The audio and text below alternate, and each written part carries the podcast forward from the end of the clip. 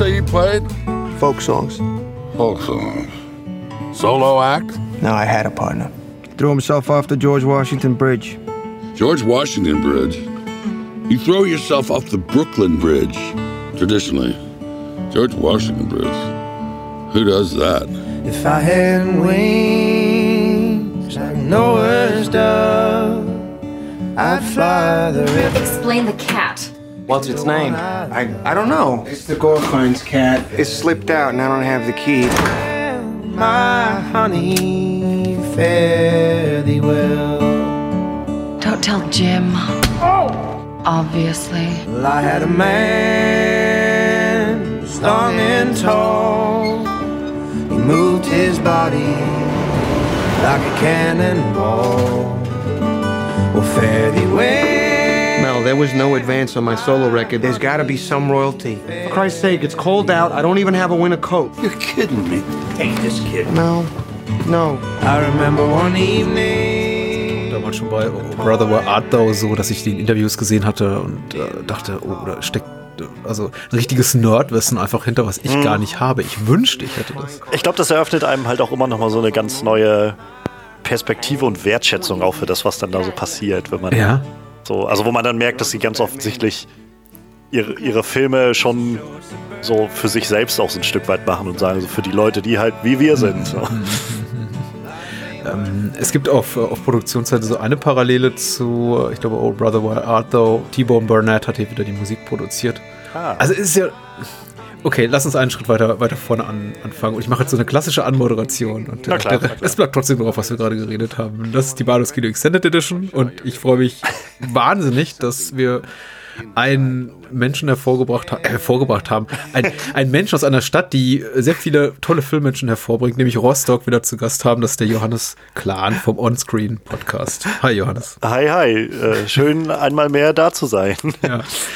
ja, das war sowieso klar. Nachdem wir über Annihilation gesprochen haben, wusste ich, das ist, äh, das muss ich bald wiederholen. Und du hast mir sogar die, die schwere Bürde abgenommen und ich musste irgendwie gar nicht betteln darum, sondern du hast gesagt, komm, lass uns mal Cones machen. Und ich, ich sagte, glaube ich, irgendwie sowas dazu wie, gut, hier ist, hier ist die offene Tür, bitte rennen Sie ein, weil. Ja, ja. Also, Ja, ich, ich mir hat es sehr Spaß gemacht mit Annihilation und äh, irgendwann scrollte ich dann so durch euren Feed ähm, mal so, um so Ja. ein bisschen aufzuholen, was ihr so habt und äh, guckte so ein bisschen nach Coens und so viel habe ich da nicht gefunden und dann dachte ich so, vielleicht ist das mal eine gute Gelegenheit, um einfach irgendwas Coen-mäßiges zu besprechen.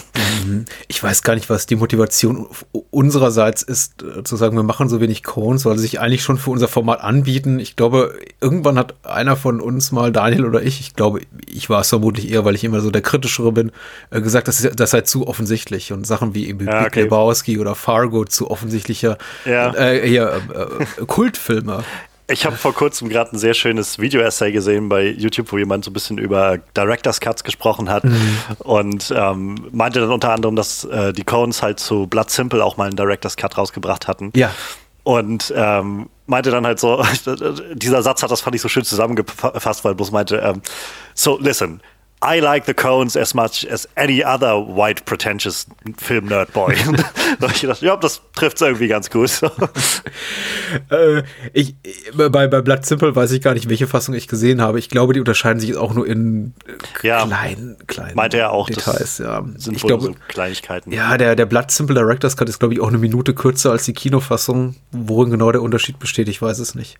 Wa- Was ich so ein bisschen vermisse, den Gag haben sie sich gespart auf neuerem, glaube ich, Blu-ray-Veröffentlichung, ist ähm, auf der Original-DVD, zumindest die aus den USA, war noch so ein gefälschter Audiokommentar drauf, also so ein Fake-Audiokommentar von einem Schauspieler, der eben einen Filmwissenschaftler spielt. Oder nee, Okay. einen angeblichen Produzenten des Films. Und der eben sich auch selber vorstellte als, ich bin äh, Dick Dickerson, der Produzent von Blood Simple und an, anfing, einen total prätentiösen Müll zusammenzulabern. und ich kann mir das so vorstellen, dass es so zustande kam, weil eben, ich, ich glaube, so zur Hochzeit der DVD einfach jeder Regisseur plötzlich Audiokommentare machte. Ja. Und die Coens eben auch berühmt sind, wie, wie jetzt auch ein De Palma oder ein Spielberg zu sagen, ich rede nicht über meine Filme. Ja. Also zumindest nicht in dem Format. Und dann gesagt haben, okay, engagieren wir doch einfach einen Schauspieler, der so tut, als hätte er irgendwas zu sagen. Und den Audiokommentar kannst du nicht bis zu Ende anhören. Aber so für zehn Minuten ist es ganz unterhaltsam tatsächlich. Äh, Ich muss sagen, so Audiokommentare bin ich bisher noch nicht so so wirklich rangekommen. Ich finde es manchmal sehr ermüdend. Äh, vielleicht habe ich auch noch nicht die richtigen geguckt, aber ähm, weiß ich nicht, so. Und dann, dann gibt es halt immer so diese, diese ähm, Musterbeispiele von die, dieser Clips, die man so sieht von Arnold Schwarzenegger, wie er dann irgendwie Terminator 3, glaube ich, ist das kommentiert und einfach immer nur erzählt, was gerade auf dem Bildschirm zu sehen ist. So. Und That hier sieht man jetzt, wie front of a mirror. I look beautiful. ja, genau. ist halt einfach. Und jetzt äh, bin ich sauer, weil man mir meine Sonnenbrille kaputt gemacht hat. Aha, they took my glasses. Aber schön finde ich auch immer noch den Clip von Ben Affleck aus Armageddon, wo er dann erzählt, dass er irgendwann zu Michael Bay gegangen ist und meinte halt, ähm, was macht das eigentlich für einen Sinn, dass wir als, als Ölbohrer irgendwie trainiert werden, Astronauten zu werden und man nicht den Astronauten beibringt, wie man so einen Drill bedient und er einfach bloß the fuck up. Damit war die Diskussion erledigt. Ähm, äh, ben Affleck war man, ich, ich, vielleicht ist er immer noch ein lustiger Typ, aber ich erinnere mich auch noch an so einige frühe, frühe Audiokommentare, die er da für seine Kevin Smith äh, Sachen machte. Ja. Und ähm, man, man, vergisst das gerne mal, also dieser Tage, also irgendwie seit 10, 15 Jahren, aber der, der war echt mal komisch als, als Person, nicht als äh, nicht in irgendeiner Rolle. Ich liebe um, immer noch Dogma. Ja. Ich, ich finde den Film war großartig und ich habe mich halt deshalb auch so ein bisschen gefreut. Ich stecke nicht so tief in den Kevin Smith-Film, gerade was, wenn es tiefer in die, diesen Kiffer-Humor geht, ist das nicht so ganz mein Ding. Mhm. Aber ich habe mich trotzdem gefreut, in dem Trailer für den äh, Jay und Silent Bob Reboot zu sehen, dass Ben Affleck auch dabei war und die sich scheinbar wieder so ein bisschen ausgesöhnt mhm. haben. Na gut. Äh, wir sind hier über, um über, ich das haben wir noch gar nicht gesagt, wäre, wäre vielleicht mal hilfreich, um über äh, Inside Llewyn Davis zu sprechen. Aus dem Jahre 2013. Das ist der Cohen-Film, den wir heute Abend äh, erwählt haben, der uns beglücken oh yeah. soll. Bevor wir über, über Cast und Crew reden und über das, was den Film besonders macht, was war denn so deine Motivation zu sagen, der und kein anderer? Ist es sowas wie dein Lieblingscone oder einer der Lieblingscone-Filme von dir? Ja, auf, auf jeden Fall. Und ähm, also witzigerweise ist, ist es so, dass so mein Weg zu den Coens zum einen noch gar nicht so lange her ist und zum anderen, glaube ich, auch so ein bisschen die, die bekannten also meines Erachtens so bekannten Küsten lange umschifft hat. Also ich ähm, bin als erstes, glaube ich, drauf gekommen, nachdem ich die erste Staffel Fargo geschaut hatte bei, bei Netflix ja, vor ein paar Jahren. Und ich, also ich bin mittlerweile, ich bin wahnsinniger Fan von der Serie Fargo, ist eine meiner absoluten Lieblingsserien. Ich bin schon mega gespannt auf die vierte Staffel, wenn die dann irgendwann kommt. und ähm, habe daraufhin dann natürlich gesagt, jetzt musst du dir auch das Original angucken und auch das ist halt großartig. Und danach habe ich dann aber angefangen, so jetzt, okay, schaust mal mehr was so Coens gemacht haben, was du dir nochmal davon geben kannst. Und äh, bin dann mit als erstes eigentlich auf Inside Llewyn Davis gestoßen. Das war so, wo ich den irgendwo als DVD gesehen dachte, so, mhm. stimmt, das ist Coens, den wollte ich. Und äh, ich wusste halt wenig davon, bloß erstmal ist halt äh, scheinbar um auch ein Musiker, das ist irgendwas, was mich sowieso schon erstmal mhm. anspricht. Und dann habe ich den mitgenommen und geschaut, dann war sehr davon mitgenommen und hat mich sehr beeindruckt. Ich glaube, einer der nächsten Filme war dann Oh Brother, Where Are Thou, den ich geschaut hatte. Und ähm, dann irgendwann kam nachher so Big Lebowski dazu und ähm, No Country for Old Man und so weiter und so fort. Aber ja, das war so mit einer der ersten Cone-Filme und ich weiß nicht, also ich meine, die Cones sind ja für so, ich würde schon sagen, wie auch ein breites Feld so an, an äh, Sachen, wo sie so ihre Zehen reintunken, irgendwie ja, äh, bekannt. Ja. Und das hat immer noch so einen krassen Eindruck bei mir hinterlassen irgendwie, dass das so unabhängig, wie gesagt, Fargo war so das erste, der erste wirkliche Coen-Eindruck, an den ich mich bewusst erinnern kann. Ähm, und das ist ja nur so eine ganz andere Sparte und, und zieht so auf so einer sehr schwarz-humorigen Ebene und dann, ja, dann Inside Llewyn Davis zu sehen, wo ich dann nicht so recht wusste, was mich erwartet und dann auch noch was bekommen habe, was mich sehr überrascht hat. Es hat mich doch irgendwie, ja, hat so einen wirklichen Eindruck bei mir hinterlassen auf, auf Dauer. Wenn du so ein äh, spät zu den Cones kommen da bist, obwohl du es eigentlich hättest früher tun können, also hättest du sie früher für dich entdecken können, dann interessiert mich immer, immer so ein bisschen das Warum dahinter. Ich meine, warum äh, bist du erst über die Fernsehserie drauf gekommen, die Filme zu gucken, weil sie müssen ja auch für dich präsent gewesen sein. Also schwierig dieser Tage sowas wie The Big Lebowski oder, oder Fargo oder äh, No Country for Old Men zu kommen, weil ja. ihnen natürlich ein, ein Ruf vorauseilt und egal, wo man sich bewegt, also wenn man so ein bisschen in Film-Nerd-Zirkeln unterwegs ist, sagte jeder, hast du den schon gesehen, den Dude? Und äh, das ja, sind auch ja. Filme, die massenhaft zitiert werden. Hattest du die irgendwie so über oder hast du vielleicht deswegen gesagt, ja, nee. Auf der einen Seite ist so das, das Ding, dass ich erst so wirklich, seit ich, ähm, seit ich hier im Studium bin, mich so wirklich dieser, dieser Filmleidenschaft so wirklich hingeben, gegeben mhm. habe. Also davor, ich habe schon immer viel Film geguckt und äh, ich weiß nicht mal, wie viele Videokassetten wir bei uns zu Hause, also meine Mutter noch zu Hause hat im Schrank. Wir haben halt zig Filme immer aufgenommen vom, vom äh, wenn die dann im Fernsehen liefen, immer auf, mhm. mit Videorekorder alles draufgehauen. Ich weiß nicht, wie viele hundert Filme da jetzt drin sind. Und so haben, haben ich immer ganz viel damals schon geguckt. Ähm, aber ich war halt, wir waren halt immer an quasi das gebunden, was sozusagen im, im TV kommt. Mhm. Und ich weiß nicht, derzeit war, so ich hatte schon mal von Big Lebowski gehört, aber das war nie so, weiß nicht, hat, hat da mir nicht genug gegeben als Teenager, so, da hatte ich noch nicht so das Gefühl dafür, was das sein könnte, um mir das anzuschauen. Und ja, und dann, als ich nachher hier war und so angefangen habe, mich auseinanderzusetzen mit den Sachen, ich weiß nicht, dann hing es viel vor allem davon ab, tatsächlich, was kann ich im Stream irgendwo greifen und was, ähm, weiß ich nicht. Äh, gerade mit Stream ist dann auch so das Problem gewesen, als ich dann irgendwann Netflix hatte. Ich weiß nicht, wann ich das geholt habe, 2015 oder so. Ähm, es ist so viel auf einmal und man ist, also ich fühlte mich sehr erschlagen mit, was willst du jetzt alles, wo fängst du an, was aufzuholen und irgendwo, ja, hat sich das dann gar nicht so wirklich bewusst, aber einfach so immer weiter rausgezogen, bis ich dann, ja, bis man dann irgendwann mal Initiative ergreift und sagt so, jetzt, jetzt musst du mal wirklich dich mal dazu ein bisschen triezen, mal was rauszunehmen und äh, dich damit auseinanderzusetzen. Ja, ja, ja. Also mein Weg zu den Cones oder zum, sagen wir mal, Fan sein den Coens gegenüber war auch so ein bisschen holprig. Ich habe, ähm, das habe ich jetzt kürzlich auch in ihr, unserem kleinen Podcast-Projekt äh, ABC des Films auch erzählt, ähm, habe ich ein bisschen über Barton Fink geredet. Und Barton Fink war tatsächlich so, so eine, so eine frühe Liebe, weil er lief eben, eben auch mal nachts im ZDF aber ich, ich habe jenseits dessen, habe ich mich echt schwer getan, auch mit dem Werk der Coens, also da so reinzufinden, weil ich eben auch viele, also ein paar Jahre später dann Fargo guckte und Big Lebowski, äh, Hatzak habe ich glaube ich sogar im Kino gesehen, aber insbesondere Fargo und Big Lebowski finde ich und, und rückblickend eben, muss man sagen, auch Barton Fink leben extrem von ihren Dialogen, ihren Originaldialogen tatsächlich. Ich finde, das, ist, das sind Filme, die extrem auch verlieren in der deutschsprachigen Fassung. Mhm. Äh, ähnlich wie in Pulp Fiction. Das ist einfach, einfach, da, da steckt so ein, so ein Drehbuchgenius hinter, der sich ja. einfach schwer eine andere Sprache übertragen lässt. Und also insbesondere vor The Big Lebowski saß ich äh, und dachte, okay, das ist der, das ist der Kult, der neue, was nicht, Hype Indie-Film, von, von dem alle sprechen. Nee. Und dann begann eben auch so ein bisschen so eine saure Gurkenzeit danach für, für die Cones. Also nicht unmittelbar. Oh Brother Where Art war ein Riesenhit. A Man Who Wasn't There habe ich viele Jahre später erst gesehen. Bestimmt erst vor, vor ein paar Jahren erstmals. Finde ich auch sehr schön.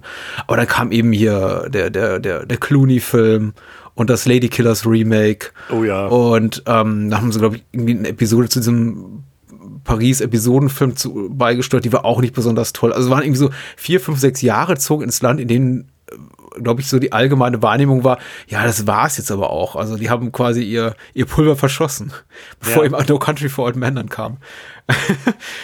Und ähm, da habe ich tatsächlich erst auch wieder ein bisschen so zu den Coens gefunden, weil äh, habe ich gesagt, okay, ich gucke mir das jetzt alles nochmal an, eben weil mittlerweile DVDs, Blu-rays vorhanden, Möglichkeit, alles in Originalfassung zu sehen und dachte, ah, einige Sachen, die ja. ich früher so ein bisschen abgeurteilt habe, sind doch ganz, ganz schön was nichts mit Inside Llewyn Davis zu tun hat, aber äh, vielleicht nur zu dem Punkt hinführen soll, dass ich sagen will, bis zum heutigen Tag bin ich so ein bisschen voreingenommen bei den Coens. Ja. Weil ich habe ein großes, also Hassliebe wäre zu viel gesagt, weil das würde implizieren, dass es Filme gibt, die von ihnen, die ich absolut nicht ausstehen kann. So ist ja. es nicht. Aber sie haben eben schon, sie, sie, neigen dazu, einigermaßen regelmäßig in meinen Augen daneben zu greifen, so bei der Wahl ihrer Stoffe oder Filme zu machen, einfach die ich nicht besonders interessant finde. Mhm. Und es ist schwierig, manchmal so von außen ähm, beurteilen zu können, welchen ich denn mögen könnte. Weil bei Lady Killers dachte ich auch, als ich so die, den Cast sah und das Thema und ich liebe den alten Alec Guinness-Film, einer, einer meiner Lieblingsfilme, äh, dachte ich, okay, Cones, das passt da. Das ist einfach so eine Sensibilität, ja. die passt auf diese, diesen Stoff. Und dann war das ein wirklich unattraktiv, in meinen Augen unattraktiv gefilmter, relativ klamaukiger und fast, fast schon langweiliger Film. Hm. Und seitdem, ja, ich pass auf, möchte ich sagen. Deswegen ja, habe ich auch also Inside Llewyn Davis nicht im Kino gesehen. Ich habe halt auch, weiß nicht, ich, hab, ich bin jetzt nicht an dem Punkt, wo ich sage, so alles von den Counts ist, ist Gold wert und ja. alles davon ist, was mich fasziniert und mitreißt oder so. Ähm, ich habe, glaube ich, einfach, ich glaube, die Sachen, die für mich funktionieren, funktionieren halt einfach wahnsinnig gut für mich und beeindrucken mich immer wieder aufs Neue, sodass ich dann einfach offen bin denen gegenüber und wahrscheinlich noch immer noch so ein bisschen guten Willen, sag ich mal, dabei habe zu sagen, auch wenn ich das vielleicht jetzt gar, gar nicht so interessant oder, oder gut gemacht finde oder sowas, ich glaube, dass ihr euch wenigstens ähm, damit irgendwie selbst verwirklichen wolltet und das gemacht habt, was ihr machen wolltet. Und wenigstens das habt ihr gemacht. ja, ähm, ich, ich, muss auch vor, vorweg schicken, ich finde es grundsätzlich bemerkenswert, dass sie eben trotz ihres äh, kommerziellen wie künstlerischen Erfolges eben immer noch sich an neuen Sachen versuchen. Ich meine, es wäre ja. so einfach für sie zu sagen, Big Lebowski hat eine Million DVDs verkauft, auch wenn es im Kino kein großer Hit war, aber es war mittlerweile, es ist mittlerweile sehr großer kommerzieller Erfolg oder No Country for Old Men ist super ja. gelaufen. Wir machen ab jetzt genau den gleichen Film immer wieder und spielen eben so irgendwie genau in dieses, äh, diesem, diesem Klientel zu. Ähm, ja. Und, und trotzdem kommt dann eben noch sowas wie Inside Louis Davis, Davis, weil ich finde ihn hoch, hoch unkonventionell. Äh, definitiv. Lass uns drüber reden. Ja, ja, gerne, gerne.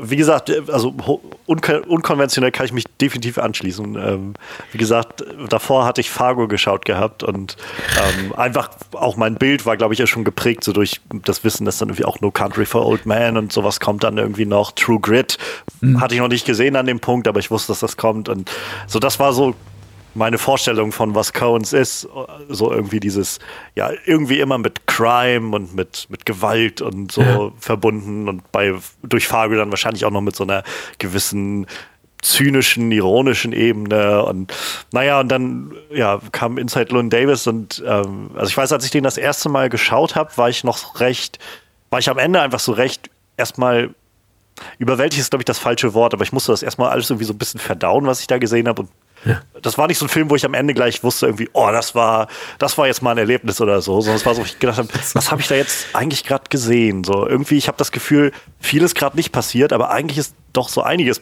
passiert, so unter der Oberfläche irgendwie. Und ich glaube, das ist das, wofür ich den Film halt so sehr irgendwie ins Herz geschlossen habe. Also mal, mal neben dem diesem Setting und der Musik und dem allen so rundherum, was mich halt sowieso immer schon anspricht, ähm, mhm. kommt einfach so ich weiß, ich finde ich finde immer eine Sache, die mir sehr, sehr auf die Nerven geht in Film oder recht schnell auf die Nerven gehen kann, ist halt so, wenn, wenn Exposition sehr mit dem Hammer einem über den Kopf gehauen ja, wird ja. und alles fünfmal erwähnt wird, dass du auch ja verstehst, was dahinter steckt und so. Und ich hatte so das Gefühl, dass bei Inside Loon Davis immer nur mal so ab und an so, ein, so, ein, so eine kleine Spitze so durch die Oberfläche bricht und einem so ein, so ein Hinweis gibt, worum es denn oder was so unter der Oberfläche passiert, bei, naja, bei Loon Davis. Ich meine, der Film heißt nun mal auch irgendwie Inside Loon Davis. Und ich, ich glaube, an dem Punkt, nachdem ich den Film gesehen hatte und nochmal drüber nachgedacht habe und so ein bisschen für mich akzeptiert habe, dass es nicht so um, um eine Story geht im Sinne von, von A nach B, sondern dass es halt wirklich einfach so eine Charakterstudie ist. Was passiert mit diesem Loon Davis und was was geht da in ihm vor, nach dem, was ihm widerfahren ist, was wir ja nicht mhm. mal sehen, wir hören ja bloß immer davon, ja, ja. was passiert ist. Das hat mich halt echt beeindruckt, weil umso mehr ich darüber nachgedacht habe, umso mehr habe ich, hab ich Verständnis dafür entwickelt und Wertschätzung dafür entwickelt. Während ich beim Schauen immer noch so lange das Gefühl hatte, so, oh, Lewin ist echt ziemlicher Arsch. So. Er ist irgendwie nicht sehr sympathisch, so wie er dargestellt wird. Und, aber je weiter das halt ging und je mehr man sich so ein bisschen versucht, da rein zu versetzen und so ein bisschen die, die Clues sammelt, die Hinweise, umso mhm. mehr macht das Sinn und umso reichhaltiger wird das Ganze, finde ich. Ich glaube, du hast einen äh, Vorteil mir gegenüber, dass du den Film häufiger gesehen und ich glaube auch intensiver gesehen. Ich habe ihn tatsächlich äh, leider, leider, ich, ich glaube, mit nur mit einem halben Auge oder einem, in einem halbwachen Zustand gesehen vor ein paar Jahren. Ich kann mich daran erinnern, an den Film, dass ich ihn gesehen habe. Ich kann mich noch nicht mal im Detail daran erinnern, ob ich ihn mochte oder nicht. Deswegen äh, war ich jetzt auch sehr gespannt auf das Wiedersehen, ähm, weil ich tatsächlich die Möglichkeit nicht ausschloss, dass ich den Film gucke und mir denke, meine Güte, der Johannes wird echt nicht gut zu sprechen ja. auf mich sein, weil ich mag den Film gar nicht so besonders. Ich war dann einigermaßen erleichtert, als der Abspann lief und ich feststellte, puh, ähm, ist ein guter Film. ähm, ist ein wirklich sehr guter Film.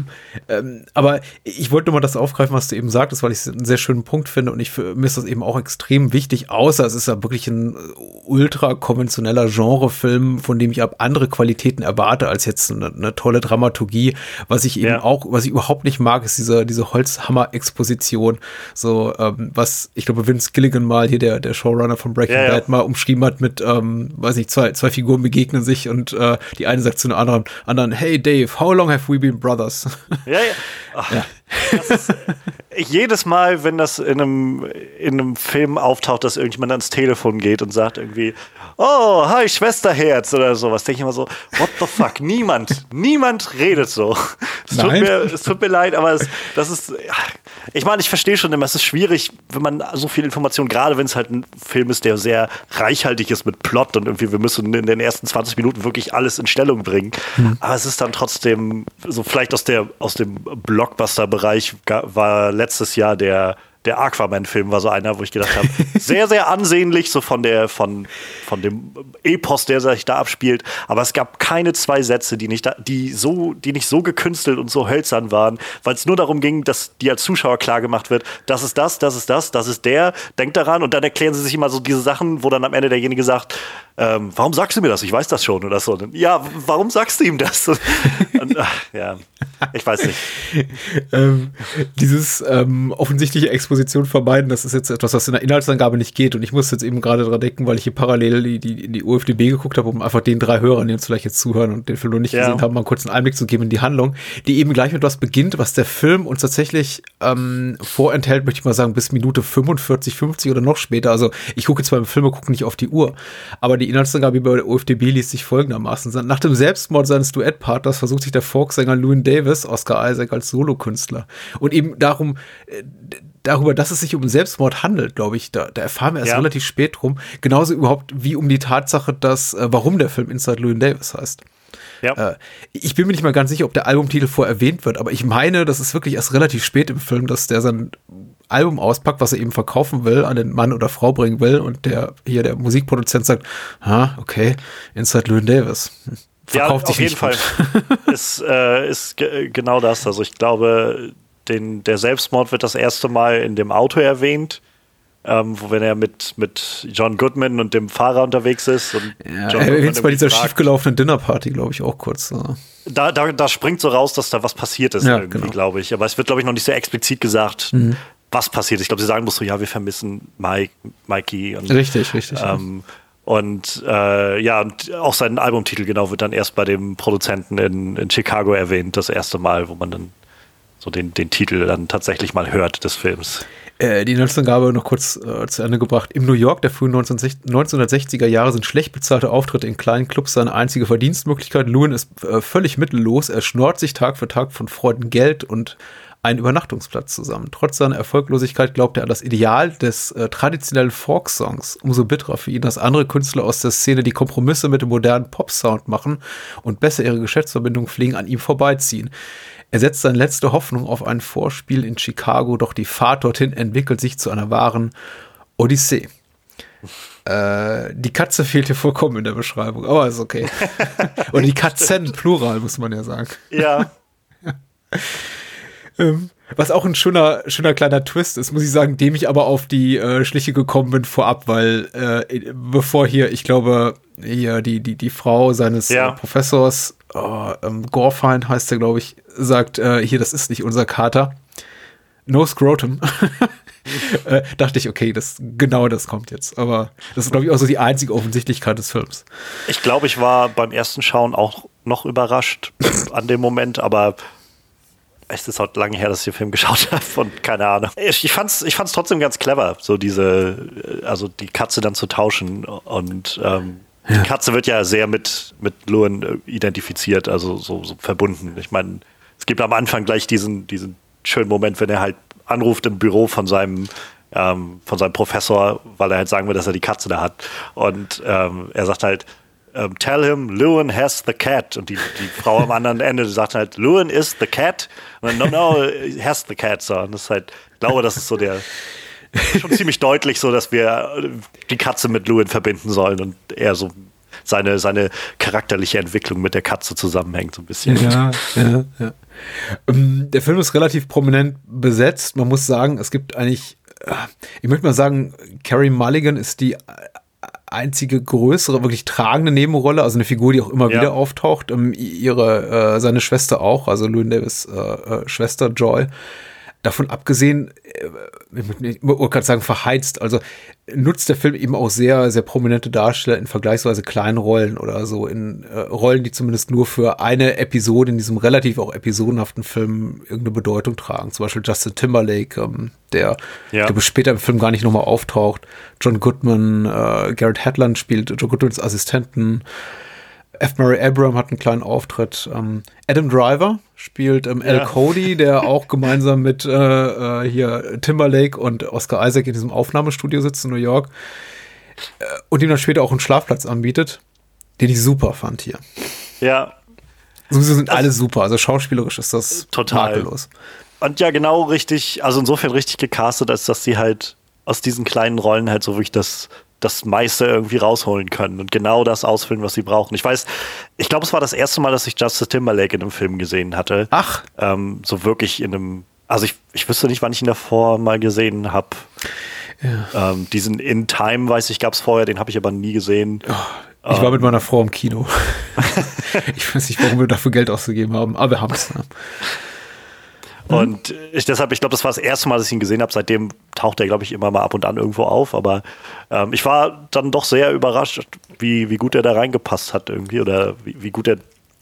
Ich, ich habe immer so das Gefühl, es gibt, es ist so schwer, gerade wenn man in so einem, so einem Cast ist mit so vielen Leuten, nicht so herauszustechen als, naja, als so ein, so ein angestrengter Schauspieler, sag ich mal.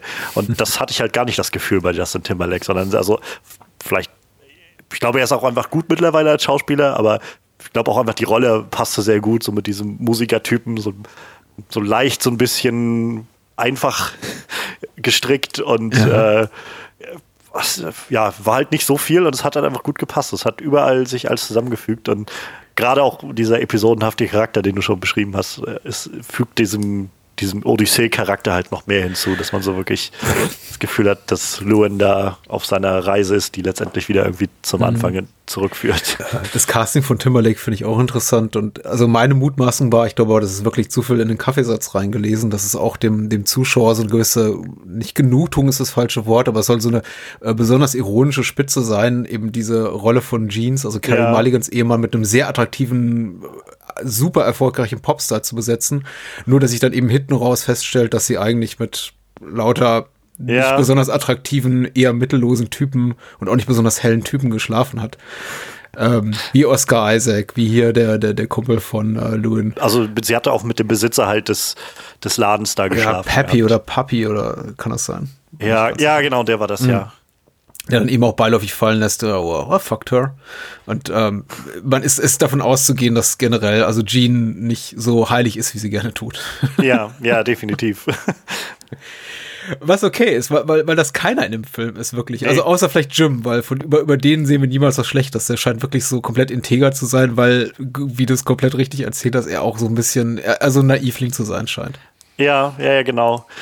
Ähm, und dieser, der war auch am Anfang nur kurz, ich weiß nicht, dieser Troy oder so oder Roy, dieser ähm, Armeekadett, Mhm. Ja, der halt richtig, da hm. gesungen hatte und dann nachher ähm, nicht mehr zu sehen war, der war halt auch sehr gezeigt als so ein, so ein einfacher Typ, also als er da, als, als ähm, Luan bei denen aufschlug da und er meinte irgendwie, ähm, ich kann auch gerne wieder gehen nach dem Gig. Gehe ich mir halt wieder, gehe ich wieder zurück zu meiner Basis oder so. Und ich meinte, nein, du bleibst jetzt hier, du schläfst hier. Und, ähm, und das fand ich halt sehr, das finde ich halt sehr clever irgendwie so als Form von, von so um Charaktere zu etablieren, weil so irgendwie sehr schön gezeigt wurde, wie, also Lewin sieht in ihm halt, er spricht so an, so ein bisschen, als ob er wie so ein, ähm, wie so ein Roboter ist irgendwie. Und, und, äh, stecken sie dich jetzt nachher wieder an ihre Kabel an oder irgendwas mal, oder programmieren dich wieder um oder sowas. Und ich glaube, das ist so äh, auch so ein, einer dieser Kernelemente, worauf es hinausläuft, dass Lewin so keine, keine wirklichen Verbindungen zu anderen Menschen aufbauen kann und ihm dieses Verhalten von diesem, von diesem jungen Mann, der einfach so offen und, und freundlich zu allen ist und hilfsbereit ist, dass ihm das so, so völlig Alien erscheint, so völlig aus einer anderen Welt. Das kann nicht normal sein. Wo fangen wir an? Äh, Vielleicht sogar gleich am Anfang, weil tatsächlich der Anfang etwas ist, was mich massiv beeindruckt hat. Ich habe durchaus irgendwie hier noch den einen oder anderen Kritikpunkt an, an, an dem Film. Ich finde ihn nicht makellos. Er hat ein, zwei vielleicht auch Cohen-typische Schwächen, aber damit möchte ich nicht anfangen und möglichst auch nicht aufhören, weil äh, summa summarum muss ich sagen, ich mag den Film sehr gerne. gerne.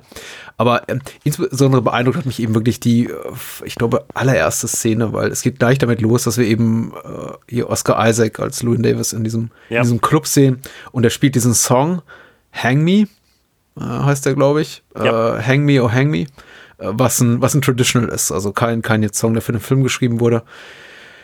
Äh, und der Song ist so gut und die Performance ist so gut, dass er eben wirklich äh, es ist einfach ein Ausrufezeichen, was der Film da gerade setzt. Also ja. der, der, der, es hat mich eben sofort gepackt und wirklich in die, in die Atmosphäre des Films eingesogen. Auch so alles über das Setting gesagt, was da zu sagen ist. Inklusive so dieses lakonischen, diese lakonischen Abmoderation, wenn dann Oscar Isaac aufsteht und sagt so, that's it. Und dann einfach ja. geht. Und diesen unglaublich packenden Song vorher gespielt hat und hat aber so mit so understated, wie es nur irgendwie geht, so, okay, Leute, das war die Show, gute Nacht. Definitiv. Also ich, ich wusste bis zu dem Punkt auch nicht, dass Oscar Isaac so gut singen kann, äh, als ich äh, den ich Film zum ersten Mal geschaut habe. 2013 oder 14, als ich den Film sah, Oscar Isaac gar nicht. Also, ja, also als ich ihn ge geschaut hatte, wusste ich halt schon, wer er ist, ja, aber ich hatte halt keine Ahnung, dass er, dass er, also ich meine, Gitarre spielen, so, es gibt ja viele Schauspieler, die das dann lernen, immer so Instrumente noch für, mhm. für Filme, für irgendwelche Rollen. Ähm, aber dass er halt auch so, so eine wunderschöne Stimme hat, das wusste ich halt echt nicht. Und insofern war das halt so ein cleverer Auftakt für den Film, um ihn, um so Lewin sofort so, so, das sind immer diese Momente, wo so, wo er so ganz offen irgendwie sein kann und glaube ich, und sich so ein bisschen, und du so ein Gefühl dafür kriegst, was, was geht in, eigentlich in ihm vor. und äh, es gibt später so eine schöne Szene, äh, oder so einen schönen Moment in diesem Dinnergespräch, wo die, kurz bevor das alles eskaliert, wo, wo sie ihn dann dazu bringen wollen, zu singen und die Lady in dem Haushalt, äh, die sagt dann sowas wie, ähm, Singen ist doch, ist doch eine wunderschöne, äh, freudige Ausdrucksform oder sowas in der Art. Und ich glaube, das ist so ein bisschen wie so eine Antithese zu diesem, zu dem, was in Lewin vorgeht. Halt, mhm. es, ich glaube, es ist mehr eine ehrliche Offenbarung. Und für die meisten Leute ist das halt was Fröhliches.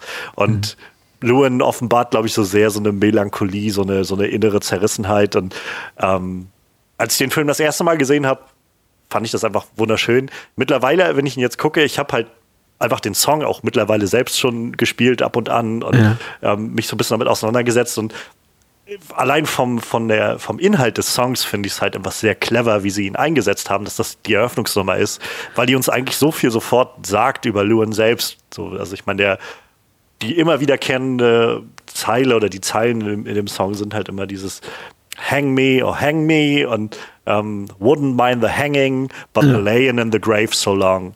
um, ähm, und ich glaube, das fasst es halt zusammen. So, ich glaube, äh, ähm, der Film gibt einem genug, um zu erahnen, wie mitgenommen Luan davon ist, was ihm ja. widerfahren ist, also von dem, von dem Suizid seines äh, Partners, wo so durchschimmert, dass er auch nicht so wirklich weiß, warum der das jetzt eigentlich gemacht hat. Also wie das halt, ich glaube, das ist sowieso so eine, so eine Sache, die mutig ist, so, so was zu erzählen über, also irgendwo im Kern steckt dann doch so eine Botschaft über Suizid und die Hinterbliebenen, die Fragen, die sie sich stellen und so da drin. Mhm. Und Luan, der so scheinbar so kaputt ist, so depressiv äh, im, im, Kern ist, dass er, naja, so die, diese Zeile fast als gut so, wouldn't mind the hanging, so, also im Prinzip hätte er jetzt wahrscheinlich auch nicht das Problem, wenn es aufhört, but the laying in the grave so long, so ist halt doch irgendwo die Angst davor, ähm, das fasst eine Depression irgendwie ganz gut zusammen, habe ich das Gefühl. Ja, die, die, die Songs haben eben auch eine, eine Wichtigkeit, sind nicht allein dazu da, um das, das Geschehen zu kommentieren oder einfach nochmal zu unterstreichen, was wir jetzt ja. irgendwie so auf, auf Dialogebene, also drehbuchseitig eben schon gehört haben, sondern spielen eben eine wirklich entscheidende Rolle, um die, die Emotionen unseres Protagonisten zu transportieren. Das finde ich eben auch super smart an dem Film, weil das ist kein, obwohl es eben um ja auch Verlust geht, und Existenzängste und wirklich belastende Themen ist Inside Llewyn Davis, also in meinen Augen kein besonders trauriger Film in seinen klassischen Spielszenen. Nee. Wenn, wenn er traurig wird, wenn er bedrückend wird, wenn er melancholisch wird, dann eben in seinen Songs. Ähm, das finde ich eben auch ja. eine ganz interessante Entscheidung seitens der Coens. Also einfach nur strategisch, was jetzt einfach so die, die, die, die, die Emotionalität des Films betrifft, zu sagen, so im Grunde machen wir, zeichnen wir eine Figur, die ist ja, wechselnd, sarkastisch, verärgert, abgebrüht, wie auch immer, aber niemals ja. äh, zeigen wir ihn, wie er in der Ecke hockt und einfach heult und sagt, oh, ja. mein Partner, ich vermisse ihn so. Sondern das, was eben an Emotionen kommt, das kommt allein durch die Songs. Und in dem Moment, wo der Song vorbei ist, wie gesagt, steht er meistens auf und sagt, okay, so, das, das war der Song. Ja, ja. that's all I got. Ja, herrlich. Ähm, und, ähm, und das wirkt. Also selbst wenn die Songs, die sind nicht alle so gut wie dieser, muss ich sagen. Es, zwei, drei Songs stechen auf jeden Fall heraus. Äh, nicht, nicht jeder Song hat mich jetzt mitgerissen, aber ähm, sie erfüllen immer ihren Zweck, mich einfach so in der, in der, äh, also äh, mich, mich, zu packen und irgendwie ja. weiter so auf diese dramaturgische Schiene, die der Film eben fährt, da, da, da, da mitzuschleifen. Aber ich finde das ganz toll.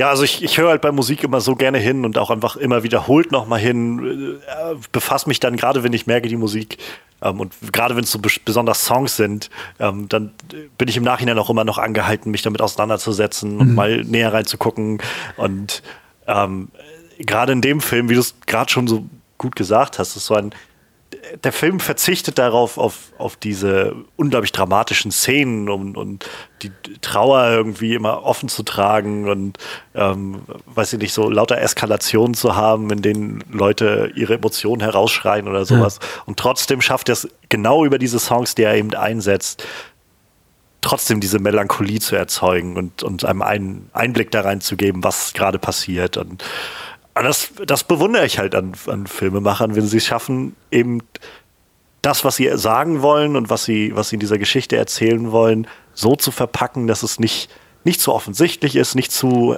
gerade heraus ist, aber trotzdem mhm. erkennbar ist und trotzdem, selbst die meisten Leute würde ich jetzt mal raten, die vielleicht auch gar nicht viel über den Film nachdenken, werden wahrscheinlich trotzdem mit einer gewissen Melancholie aus diesem Film herausgehen, einfach weil diese Stimmung dadurch so so wundervoll eingefangen wird und transportiert wird. Ähm, lass uns kurz die Katze ins Spiel bringen, weil die begleitet ja auch äh, Lewin äh, durch den Großteil des Films, bis er die dann irgendwann irgendwie los wird oder vielleicht auch nicht. Sie dann irgendwie im späteren Verlauf des Films nochmal fast überfährt.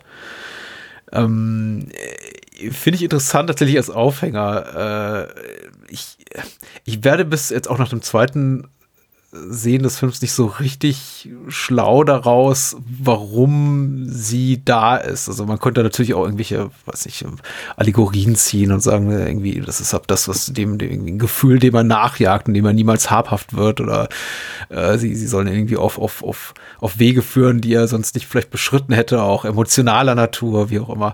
Und äh, natürlich bietet sie irgendwie Platz für diesen Gag dann am Ende des Films, wo dann sich hier die Katze der Gorefines irgendwie als äh, Ulysses heißt sie genau. Ja also irgendwie nochmal direkt auf die, die Tatsache da anspielt, dass er gerade eine Odyssee hinter sich hat, was jetzt eben auch wiederum eine Referenz ist auf O Brother Where Art Thou, der eben noch, noch eindeutiger von Homer beeinflusst ist, aber einfach auch ein erzählerisches Motiv, was die Cohen schon lange begleitet. Aber ja, ich war, also gut, ich sage, ich weiß nicht, warum die Katze da ist, haben jetzt genug Argumente geliefert dafür, dass sie da ist. Ähm, äh, mir, mir, macht sehr viel Spaß. Also mir, mir hat's, äh, mir hat's auch den Einstieg in den Film so ein bisschen leicht gemacht, weil ich hatte das Gefühl, nachdem ich den ersten Song gehört hatte und wirklich sehr tatsächlich ergriffen war diesmal noch, glaube ich, mehr als vom ersten Sehen, dachte ich, oh, ich weiß gar nicht, weil ich habe zurzeit relativ viel um die Ohren und wir hatten, glaube ich, jetzt kurz im Vorgespräch auch gesagt, der Film ist kein Film unbedingt für jede Lebenslage. Ich weiß gar nicht, ob ich diese Tonalität jetzt ja. 90, 100, 110 Minuten ertragen will. Äh, wie geht's dir dabei? Ist für dich ein Film, den du immer gucken kannst oder sagst du auch, das ist eher sowas, da muss einfach die Stimmung für, die persönliche Stimmung für stimmen? Ich muss, glaube ich, wirklich in der Stimmung dafür sein. Ähm ich, das war halt ganz nett dadurch, also es war auch so ein Grund, warum ich, warum ich gesagt hatte, lass uns nochmal über Inside Lone Davis sprechen, denn es war jetzt auch wieder ein bisschen her, dass ich ihn gesehen hatte und jedes Mal, wenn ich so gerade Zeit hatte, irgendwas zu gucken und so auf meine, meine Schrankwand schaute, der mich anguckte, dass ich immer so, für einen Moment, oh, kannst du mal wieder reinwerfen und dann kam wieder so einfach dieses Gefühl so leicht in mir hoch und das, ich weiß jetzt nicht. Und deshalb war das so ein bisschen nochmal, wo ich mich selbst wieder anhalten, angehalten habe, so jetzt, jetzt schaust du dir das nochmal an und gibst dir das mal wieder. Und ähm, ich bin halt sehr froh, dass ich jetzt auch den Film endlich, endlich mal wieder gesehen habe nach ein paar Monaten. Denn ja, also ich finde, diese Stimmung ist halt wirklich, es ist halt kein Film, der, der einem einlädt, ja, den kannst du halt kannst halt irgendwie alle paar Wochen mal reinhauen und hast dann mhm. irgendwie so deine, deine gute Zeit. Der ist auch nicht jetzt nicht unbedingt so zitierfähig oder sowas. Es ja. ist halt einfach, es ist halt eine Charakterstudie. Also es geht halt darum zu erkennen, was inside Llewyn Davis passiert. Und ähm, zum einen ist das ein Film, wo man Aufmerksamkeit für haben muss. Den kann man nicht so ein bisschen einfach so laufen lassen, würde ich sagen. Ähm, ansonsten verpufft, glaube ich, vieles und es langweilt dann eher. Ja. Und ähm, ja, und dazu kommt halt, glaube ich, auch so ein bisschen für mich jedenfalls, ähm, dass ich weiß nicht, also ich, ich finde doch irgendwie jetzt mittlerweile mehr da drin und, und andere Perspektiven da drin als halt noch vor drei, vier Jahren oder so, als ich den Film das erste Mal geschaut habe. Einfach weil mittlerweile, ne, weil man selbst irgendwie neue Sachen erlebt, das Leben einfach voranschreitet und ähm, man irgendwie andere Seiten neu erkennen kann und, und neue Perspektiven sehen kann oder sowas. Gerade mhm. so, zum Beispiel dieses Thema mit, ähm, also jetzt in diesem Fall vor allem dann der Suizid, der angesprochen wird. Ich hatte jetzt Gott sei Dank noch keinerlei Vorfälle oder sowas, die sich damit auseinandergesetzt haben. Aber es ist ein Thema, mit dem ich mich auf jeden Fall beschäftigt habe in den letzten Jahren. Ähm, Gerade auch im letzten Jahr irgendwie bin ich immer wieder mal drauf gekommen, auf, also mich mit der Thematik auseinanderzusetzen. Und ich finde das sehr spannend, überhaupt so, also gerade was mit Depressionen kenne ich einige Leute, die Depressionen haben und vieles spielt so ein bisschen in diese Richtung, so dass ich irgendwie mittlerweile eine neue Perspektive drauf habe, die nicht nur auf, sag ich mal, diesen Stereotypen, die man irgendwie hat, die so aus Stereotypen Depression oder sowas, so Hollywood-Depression, sag ich mal, oder sowas. Ja, ja, klar. Sondern, sondern man kriegt ein Gefühl dafür, was das bedeutet. Und umso mehr Wertschätzung habe ich dafür, weil ich das Gefühl habe, dass dieser Film sehr viel davon einfängt und irgendwie so sehr gut zeigt, wie, wie Lewin so ein überall eigentlich immer so eine Fassade aufsetzt, so dieses Image aufsetzt. Ich glaube, zu seiner Schwester sagt er auch sowas wie, ähm, das ist schlecht fürs Image oder sowas, wenn man, wenn man seine Probensachen rauslässt oder sowas. Und mhm. ähm, so das, also von, von Anfang bis Ende irgendwie hat er immer dieses Image und lässt niemanden an sich ran. Und das ist ja, ich glaube, die, der Kernmoment, so das Zentrum, wenn er bei diesem Produzenten sitzt in Chicago und dem seinen, seinen Song vorspielt von seiner Solo-Platte, die er aufgenommen hat. Und der halt meint so, ja, can't sell it, so I don't see a lot of money here. Mhm. Und dann halt, er meint so, ach, aber bei dem Troy war jetzt viel Geld und der, der äh, Produzent halt sagt, Troy ist ein ist ein netter Typ, so den, ähm, die Leute können halt mit ihm connecten, so die haben, können halt mit ihm irgendwie eine, eine Verbindung schließen. Und ich glaube, das ist ja. genau der Punkt, der sein soll, der gesagt werden soll. Nachdem Luan den, den Tod seines Partners, den Suizid seines Partners miterlebt hat. Und wie gesagt, ich glaube, mittlerweile, nachdem ich so eines gehört habe, Suizid ist halt dann sowas, wo du dann noch mehr als, als Hinterbliebener dir immer wieder Fragen stellst, äh, hätte ich das verhindern können. Und gerade er schien ja wirklich nah mit ihm zusammenzuarbeiten, ihm nahe zu sein, dem Mike, glaube ich, oder Mikey. Und ähm, ganz viele Fragen werden ihm wahrscheinlich durch den Kopf gehen und auch mhm. jedes Mal, wenn er angesprochen wird auf die gemeinsame Zeit mit ihm, wird er ja aggressiv in diesem Film. Äh, so jedes Mal, was ich bei seinem ähm, Agenten ist das, glaube ich, der ihn darauf anspricht am Anfang, wo er dann ausrastet und bei der Lady, da, bei dem, wo sie da zusammen singen, den, Tur hm. den, Turner äh, droht er dann an, ihm seinen Stock in den Arsch zu schieben, nachdem er ihn darauf anspricht und so. Und da, das, da, keine Ahnung, da, da, steckt so viel drin und ich kann es mittlerweile einfach so viel besser greifen, glaube ich, was da eigentlich passiert. Dass, dass mich das mitnimmt und äh, also auch Kudos an, an Oscar Isaac, dass er halt, obwohl er, sag ich mal, immer dieses diese, diese grimmige Fassade aufsetzt, dass es so darunter mitschwingt alles. Und ähm, deshalb, ja, ich weiß nicht, mittlerweile stehe ich irgendwie so ein bisschen, habe ich das Gefühl, ein bisschen näher diesem Film als noch vor fünf, sechs Jahren. Ich glaube tatsächlich ist die ehrlichere, die ehrlichere Art und Weise im Vergleich zu den meisten Hollywood-Filmen wie hier ähm, Depression und der Umgang auch mit so einem ja. erschütterten Ereignis wie dem, dem Selbstmord im, im nächsten Bekanntenkreis äh, um, umgegangen wird.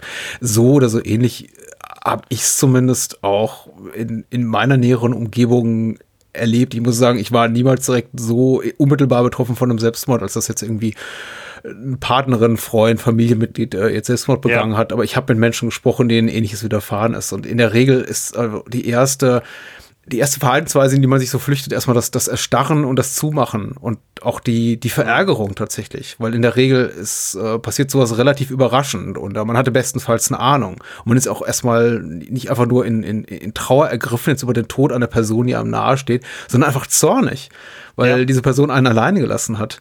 Und ähm, die, die, es ist, man, man eignet sich, also ob ich jetzt oft erlebt, so eine, so eine, so eine Trotzreaktion an. Und das ist eben wunderbar irgendwie auch dargestellt in der Ja. Form von Oscar Isaac, der eben auch immer, wie du schon sagst, unglaublich dünnhäutig darauf reagiert, wenn, wenn von ihm denn jetzt so eine, eine, ja, konventionelle, aber eben auch so ein bisschen, ja, angenehmere Art und Weise erwartet wird, im Beisein von anderen mit damit umzugehen. Im Sinne von, willst du nicht mal heulen? Wollen wir nicht die alten Songs mal wieder äh, singen? Ähm, ist dir das völlig egal, dass er sich umgebracht hat? Ja. Ähm, wieso suchst du nicht irgendwie dir einen neuen Partner? Leben geht weiter. Das ist alles so, ja, das sind, das sind so halt die, diese Kalendersprüche, die du auch irgendwie an anderen, Ja, ja. anderen Stellen hörst. Ähm, das will kein Mensch hören tatsächlich. Und es macht dich eben noch, äh, es, äh, es führt dazu, dass du dich noch mehr verschließt.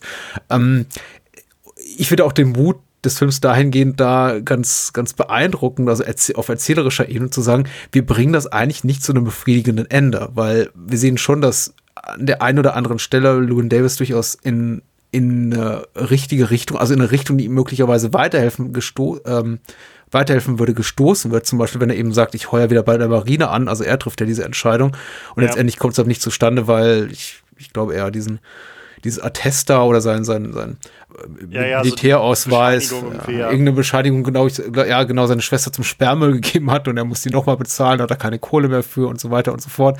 Also es gibt so vage Versuche, sich irgendwie da selber rauszuziehen an den eigenen Haaren, aber das äh, scheitert eben und er hat dann eben auch nicht den, den Willen, diesen äh, äh, unablässigen Willen zu sagen, so, ja, ich, ich ziehe das trotzdem irgendwie durch, sondern es ist so, ah, Ja. okay, ja, sollte halt nicht sein. Das äh, auch inszenatorisch fand ich, war das super, super clever. Ähm, wieder sowas, wo ich das Gefühl habe, das unterscheidet dann irgendwie das, das Hau drauf Filme machen zu diesem nuancierten. Genau dieser Moment, diese, diese, es war so ein wunderschöner Cut an dieser Stelle, wo er von dem, wo er dann zu diesem Typen geht und meint halt, ja, ich brauche ein neues, was, 85 Dollar, so viel habe ich nicht. Komm, hier ist mein, hier ist, äh, dann will ich wenigstens mein Geld wieder haben und auch das kriegt er nicht wieder. Und dann gibt es den Cut, wie er im, äh, in der Bar sitzt, an- also in dem, in dem Café da in, an der Bar sitzt und gerade so eine A Cappella-Band auf der Bühne steht und sie singen ähm, ähm, Parting Glass, glaube ich, heißt der Song. So ein irisches National oder schottisches. Ja, Ich richtig, will mich da mhm. nicht so weit aus dem Fenster aber sie steigen halt genau in der Zeile ein, wo der Sänger singt davon, dass er in seiner Gefängniszelle sitzt und die Ratten um ihn herumlaufen und ähm, ja, er sitzt halt in dieser Zelle und er kommt nicht raus und dann hört er halt das Jingle Jangle von den von der Glocke so von dem Glas, so wenn man das anstößt und und äh, ich finde das halt super, super clever gelöst. So, du, also da, so funktioniert das irgendwie, das gut zu transportieren. Du zeigst irgendwie, wie er, wie er nämlich versucht, sich da rauszugraben und das Gefühl hat oder äh, zu der Erkenntnis kommt, dass er sich bloß im Kreis dreht mit allem, was er macht. Und äh, selbst dann wird ihm halt noch von anderer Ebene oder so oder vom vom Schicksal, wie auch immer, so ein Riegel vorgeschoben und er fühlt sich einfach wie in einem Gefängnis. So. Und ohne dass man das irgendwie nochmal extra im, im Dialog erwähnen muss, er muss Mann, ich fühle mich gefangen, wie in einem Gefängnis, so, sondern mit, mit halt den Mitteln eines Films das zu transportieren. Das ist doch, da, darum geht's doch. Äh, die- ich glaube, die Tatsache, dass er sich eben auch in diesem, ja klar, in diesem äh, schön umschrieben als so emotionalen Gefängnis be Ja. befindet, dass das nochmal so mehr wirkt. Dazu trägt eben auch die Tatsache bei, dass er zumindest zu Beginn von unglaublich vielen Figuren umgeben ist, die entweder ihn nicht verstehen wollen oder verstehen können oder eben so, so aggressiv gut gelaunt sind oder aggressiv Ja. auch oberflächlich, wie du, du, du hast Troy Dalton hier erwähnt, äh, der ganz toll ist, der eben das so ein bisschen repräsentiert, aber eben auch Jim von Jim und Gene Ja. oder äh, die Figur, die äh, äh, hier äh, Adam Driver spielt, Al Cody, die einfach so Figuren, denen du, die emotional komplett unzugänglich sind oder einfach nur so, hey, ich bin, ich bin gut drauf und äh, brauchst du was, dann gebe ich's dir. Ja. Und die andere, die andere Seite, so äh, auf, am anderen Ende des Spektrums sind eben so Menschen wie, wie Gene oder Mel, sein Manager, die ihn eben einfach nur belasten. Mel, weil er Ja. der komplette ignorante Holzkopf ist und sagt, hier, du machst keine Kohle, hau doch ab und äh, hier hast du nicht mal Mantel in den Meinen, aber im Grunde auch nur um Lewin loszuwerden, nicht weil er. ja, er hat ja nicht mal das Album losgeschickt gehabt, Ja. meine ich, ne? Das war so der. Genau. Ähm, Das prätentiös Inside Llewyn Davis Ja. betitelte Album, ja. Was Ich auch eben F. Murray Abraham so schön klar macht mit einem Blick, also wie, wie, wie bescheuert er diesen Albumtitel hält. Ja. Ich frage mich so ein bisschen, ähm, ob der Film suggerieren will, dass das halt vor allem Lewins Wahrnehmung seiner, seiner Mitmenschen ist. Dass, dass er halt Also ich könnte mir halt gut vorstellen, dass er entweder das Gefühl eben hat in dieser dieser, ja. in dieser Position, die er ist, irgendwie in seiner Situation, dass er das Gefühl hat, auf der einen Seite habe ich die Leute, die einfach mich nicht verstehen, die die ganze Zeit nur irgendwie äh, mich, mir Steine in den Weg legen wollen oder mich belasten wollen oder sowas. Und auf der anderen Seite sind diese ganzen Leute, für die das alles ganz einfach kommt und äh, der Troy-Typ hat auf einmal schon einen Vertrag damit oder kann nach Chicago gehen und dann ja. da bei dem spielen und ähm, hier äh, Cody und Jim nehmen zusammen das Ding auf und kriegen dafür noch Millionen und sowas. Oder das wird ein großer Hit. Outer Space. Also herrliche Szene. ähm, und ich, ich glaube, also ich, ich kann mir gut vorstellen, dass der Film so ein bisschen dafür plädieren will, dass das jetzt vielleicht nicht, ich sag mal, echt ist, was so wie die Leute echt mit ihm umgehen, sondern ja, dass das so ja. ein bisschen wahrscheinlich halt begründet in seiner Unfähigkeit, die bestimmt auch aus diesem ganzen, dieser Trauerverarbeitung und Traumaverarbeitung her, herrührt, so diese, diese Unfähigkeit, Verbindung zu anderen Menschen aufzubauen, zu verstehen, wie die anderen Leute irgendwie ticken oder so. Ähm, so Gene wird halt auch gerade als sehr, sehr, ähm, ja, sehr negativ irgendwie dargestellt, würde ich, mhm. würde ich sagen. Und definitiv hat sie, glaube ich, so ziemliche Fehler. Aber ich glaube, es gibt auch genug Gründe, warum man irgendwie nicht immer gut auf jemanden gestimmt ist, der ständig bei einem auf der Couch schlafen will, ohne irgend und da einfach Tür, vor der Tür steht, ganz selbstverständlich oder so. Ähm, weiß ich, am Anfang fand ich sehr schön, einfach zu sehen, wie, wie Luan in, in dem Haus von den äh, Gorsteins, glaube ich, ist es da auf, oder Gorfeins, auf, aufwacht und so wie selbstverständlich irgendwie mit Unterhose durch die Gegend geht, macht sich noch ein schönes Omelette ja, ja, ja. und legt irgendwie eine Platte auf, so als ob er da halt zu Hause ist. Und auch bei denen geht er ja einfach so in die Wohnung mit durch die, durch die Feuertreppe und sowas. Und ich, ich glaube, da, da spielt der Film halt sehr in, die, in diese Position rein, dass wir halt wirklich ja, wir, wir schauen aus Lewins Perspektive das Ganze uns an und da wirkt das dann alles sehr, sehr unfair und gemein und mhm. ist es sicherlich auch und ich glaube, mhm. vielleicht ist das auch so ein Stück weit wieder das Cohen-Ding, so diese unbarmherzige Welt da draußen, selbst in diesem Film wahrscheinlich. Ähm, ja. Aber äh, ja, ich glaube, dass, dass da das, das nicht real, sag ich mal, ist, sondern eher aus dieser Gefühlswelt herauskommt, wie wir die anderen Figuren erleben. Ich finde, ja, es ist eine interessante These. Die, die andere wäre die, dass die Coens einfach, dass das, was wir sehen, schon real ist. Ähm, also gut, für deinen Punkt spricht natürlich die Tatsache, glaube ich, dass wir in dem äh, ganzen Film keine Szene haben, die nicht aus Louis Davis ja. Perspektive ist. Ich glaube, wir haben keine, keinen kein Moment ohne ihn in dem Film. Ähm, und wenn wir eben etwas wahrnehmen, was mutmaßlich irgendwie große Tragweite hat, wie zum Beispiel dieses ganz äh, sekundenkurze Bob Dylan Cameo am, am, Ende des Films, selbst dann irgendwie merken wir es kaum, weil eben Lewin der ganzen Tatsache keine große, äh, kein großes Augenmerk schenkt, sondern eben da rausgeht mit, ach, wer, wer spielt denn da auf der Bühne? Egal, ich habe Wichtigeres ja. zu tun. Aber du, ja, das, das könnte natürlich sein. Die andere meine Wahrnehmung war, die ist nicht so schön und nicht so tiefgründig wie deine, deine These, ist, dass einfach die äh, Coens hier bewusst be Erwartungen untergraben wollen, die wir haben an bestimmte zwischenmenschliche Dynamiken in, ja. in Hollywood-Filmen. Dass wir eben immer, wenn wir so einen Arschloch-Protagonisten oder Anti-Helden haben, das ist ja das nettere Wort, dass äh, er in der Regel gestraft ist mit einer Partnerin, die verständnisvoll ist und ähm, es gut mit ihm meint und die vielleicht auch ja. einfach zu Unrecht von ihm schlecht behandelt wird. Und wir bekommen das eben überhaupt nicht mit Gene. Wir bekommen eben eine, also gleich und gleich gesellt sich gern irgendwie eine, eine Frau, die ein ähnliches Arschloch sein kann, wie, wie ja, er ja. auch. Äh, und das dann später auch nochmal äh, zementiert wird durch eben die Tatsache, dass wir erfahren, dass sie offenbar jetzt nicht nur mit, mit ihm eine Affäre hatte, sondern noch mit diversen anderen Männern mut, mutmaßlich. Ja. Ähm, ich äh, finde ich spannend. Also der, wieder und wieder schafft der Film einfach Situationen, in denen ich eine relativ konkrete Erwartungshaltung habe an eine Figur, die neu auftaucht im Film, A, weil ich um bestimmte Hollywood-Erzähl- oder überhaupt generell, ich möchte nicht immer Hollywood in die Schuld geben, filmische Erzählkonvention weiß und zum Zweiten, weil ich um das Schaffen der Coens weiß und einfach weiß, welche Arten von Figuren ich da ungefähr erwarten kann. Mhm. Und dann kriege ich das nicht. Das ist, ähm, ist mir auch extrem aufgefallen über diesem kleinen Roadtrip hier mit äh, John Goodman als ja. äh, äh, Robert und äh, seiner, seiner rechten Hand hier Johnny äh, Five, der von Garrett Hedlund gespielt wird ich dachte, es führt irgendwo hin. Roland Turner heißt ja die von John Goodman gespielte Figur.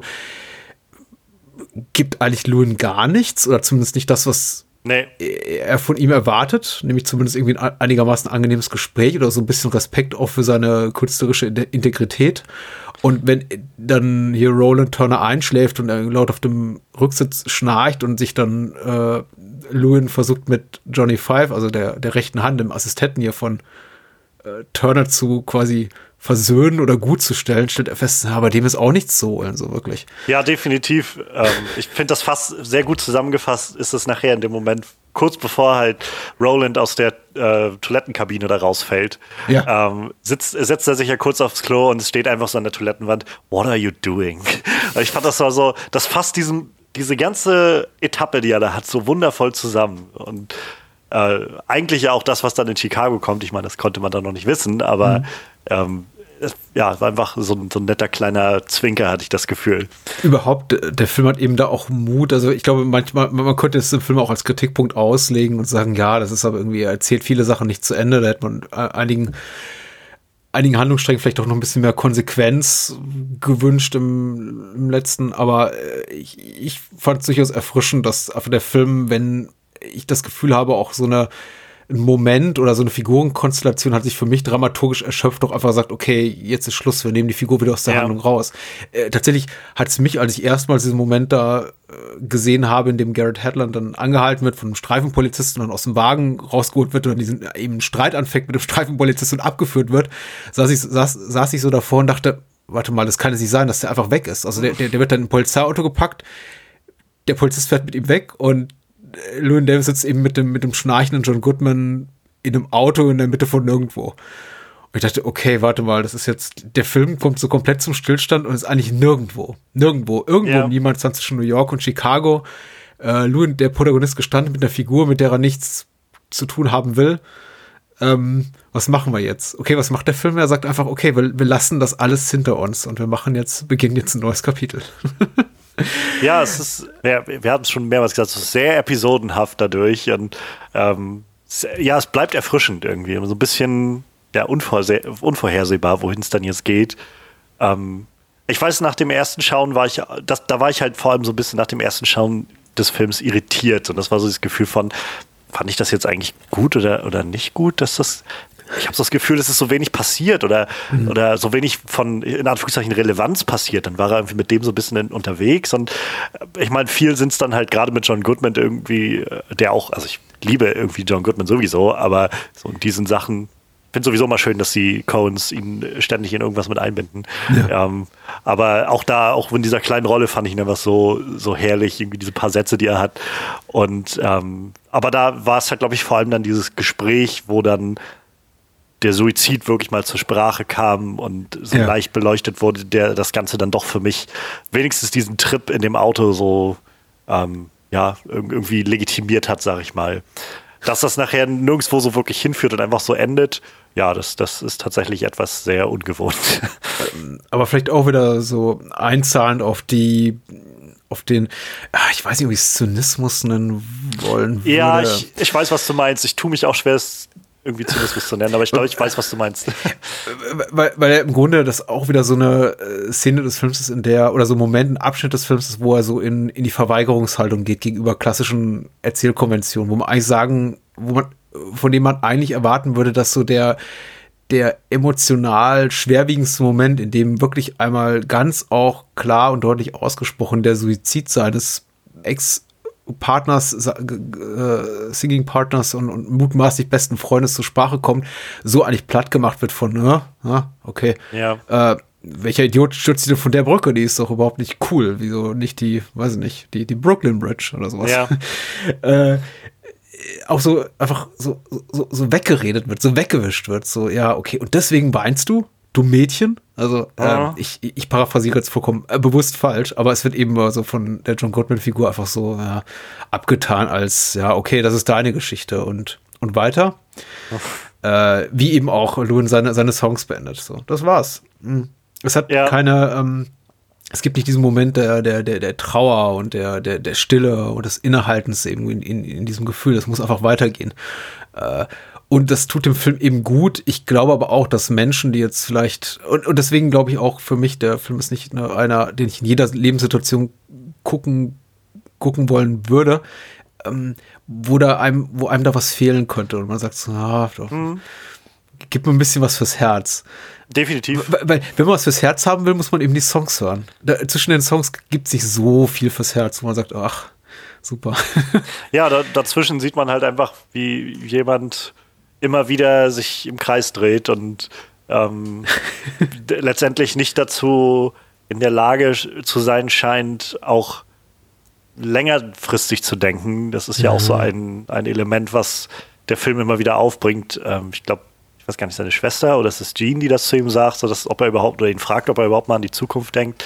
Mhm. Und der, in dem Film, also es wird ja immer wieder hervorgebracht, also in verschiedenen Momenten, entweder dadurch, dass er plötzlich ein Kind haben müsste, was zwei ist oder so, von dem er nichts wusste, oder ja äh, diese, diese ganze so am Rand erzählte Geschichte mit den Tantiemen, wo er am Anfang noch sagt, nee, ist mir jetzt egal, Hauptsache ich habe jetzt das Geld und dann am Schluss kommt, oh, dieses Please Mr. Kennedy, das ist doch, das wird der nächste Hit, wenn man daran die Tantiemen hat, oh, da wird man ja reich mit oder so. Ähm, und ja, ich meine, im, im Endeffekt auch das, das, der Anfang, Schrägstrich das Ende des Films, wenn er einfach ja ganz offensichtlich was so besoffen in die, in die Bar schreit und dann dafür die Fresse poliert bekommt.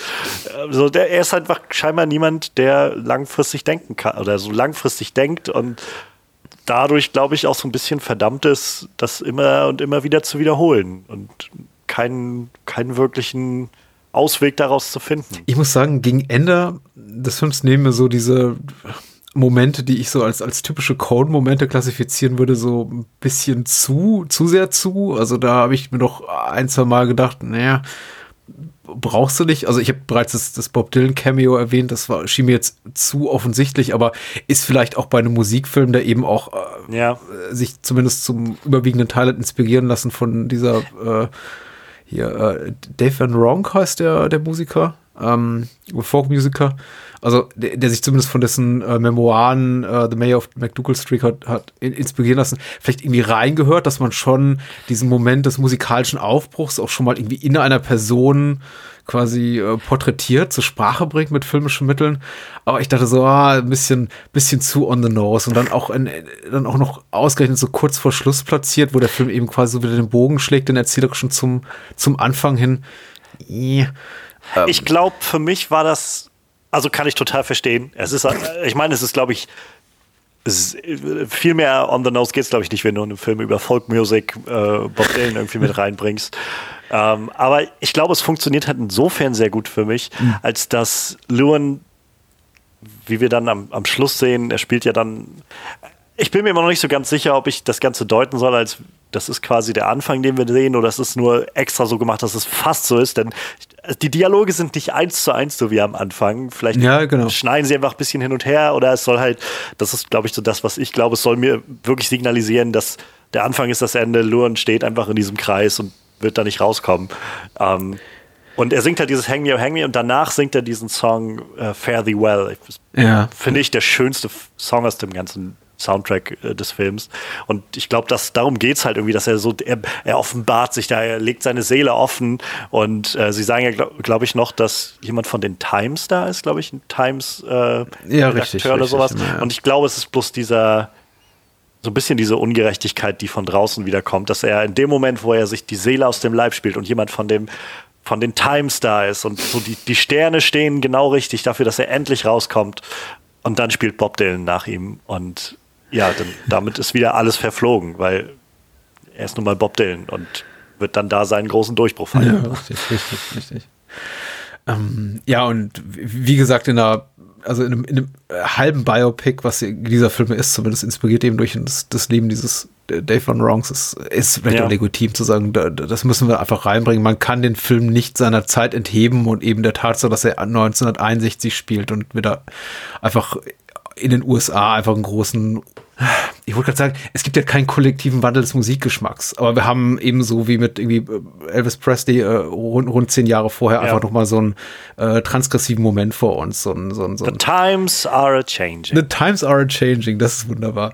Und äh, das muss man eben auch mal zur Sprache bringen. Ich glaube, das hat mich aber auch weniger gestört tatsächlich als so diese, diese Familienmomente. Die, die ganze Familie von Loon Davis, ehrlich gesagt, ich hätte die nicht gebraucht. Wir haben die Gore-Fans, ja. also ähm, Ethan Phillips hier, der Nilix spielt in Voyager. Und äh, Robin Bartlett als seine Frau Lillian, die haben als quasi Familie für äh, Lewin fast gereicht. Ich äh, habe dann eigentlich gar nicht noch mal Joy und den ähm, dementen Vater im Altersheim, der sich eben bepinkelt als, als Reaktion ja, das, auf. ja. Ja. Habe ich nicht ich, gebraucht. sehe ich ähnlich. Also die, die Schwester hatte jetzt, sag ich mal, noch, die Figur ist halt einfach so blass geblieben ähm, und so charakterlos geblieben, sag ich mal, dass es nicht so nötig gewesen wäre. Da hatte ich wenigstens noch so ein bisschen das Gefühl, dass es mehr so einen Rahmen gibt für Lewin zu sehen, dass er halt auch mit seiner Familie irgendwie jetzt nicht so den Draht hat. Und, Ja, genau, aber Ähm, es, es gibt aber ein Verhältnis, so Vater- schlecht es ist. Ja. das hat mir auch, das ist auch immer eine der Szenen, wo ich so den Mehrwert nicht so richtig sehe, der dahinter steht tatsächlich. Also ich kann mir bei vielen von den anderen Sachen irgendwie erklären oder sehe irgendwie eine Interpretation, warum das da ist, was mir das sagen soll, was das dem Ganzen hinzufügt. Und die ganze Nummer mit dem Vater ist so, ich denke, ja, das Lied ist ganz nett, was er da singt, aber davon ab, weiß ich nicht, die hätte auch rausgehauen werden können und ich glaube, der Ja. Film hätte nichts verloren. Äh, Ich, ich glaube, dafür hat es dann eben dann doch so ein bisschen an konventioneller Hollywood-Dramaturgie gefehlt, denn wenn es irgendwann vorher zur Sprache gekommen wäre, dass Ja. er vielleicht aus einer Musikerfamilie stammt und sich irgendwie von seinem Vater entfremdet hat oder sein Vater eben ein brutaler Schläger war, der seine Mutter verkloppt, irgendwas. Also es muss noch vorher zur Sprache gebracht werden. Aber wir sehen eben niemanden, kein Familienmitglied äh, seinerseits, außer eben seiner Schwester Joy. Äh, Zu der hat er zumindest ein Verhältnis. Insofern Ja. kann ich jetzt auch die späteren Szenen mit ihr nicht jetzt als, als, als unpassend kritisieren. Die passen schon so in die Dramaturgie des Films. Aber einfach so mal so um Minute, ach, Pi mal Daumen 80 nochmal so ein Fass aufzumachen, Ja. zu sagen, okay, Ja, ich besuche nochmal Dad, ist so, mh, warum? Es gibt halt nur so ein kleines, sie, sie haben halt nur dieses ganz kleine Setup, was Ja. seine Schwester halt am Anfang sagt, wo sie sich das erste Mal sehen und er noch nach Geld fragt und so und dann fragt er noch, ob das Haus verkauft ist und dann sagt sie halt, es geht, wir wollen das Geld, ich glaube die 11.500 oder was es sind, einsetzen für die Pflege von Dad und dann fragt er noch so ein bisschen, wie geht's Dad und dann meinte, du hast Dad noch nicht gesehen und das war es dann eigentlich so ziemlich. So die es steht einfach, also es wird so zur Sprache gebracht, dass er den Vater schon lange nicht mehr besucht oder gesehen hat oder so. ja, sehr gut. Und dann, also man kann das, glaube ich, als Setup sehen, aber ich sehe halt auch nicht, wo das Payoff dafür sein soll in dieser Szene, die wir dann am Schluss sehen. Das ist halt, glaube ich, so mein Problem. Wenn, so, wenn, dann, dann hätte ich wenigstens gesehen, dass, gehabt, dass mir das irgendwas, irgendwas hinzufügt, nochmal irgendein, irgendeine Facette mir an Lewin mehr gibt oder so. Aber an dem Punkt habe ich jetzt weder das Gefühl bekommen, was sein wirkliches Verhältnis zu seinem Vater war, noch was das jetzt mir sagen soll, dass er jetzt nochmal zu dem zurückgeht und dem Lied vorspielt. Und dann das Ganze noch zu verbinden mit diesem, ja, er hat sich dann irgendwie in die Hose gemacht und ähm, ich weiß nicht, also das, ja, wie gesagt, ich glaube, es hätte besser funktioniert ohne diese Szene. Ähm, Ich wollte ein bisschen wenigstens kurz auf den Look des Films zu sprechen kommen und dann kannst du auch noch gerne ein, reinwerfen, was auch immer noch di- di- dich so bewegt.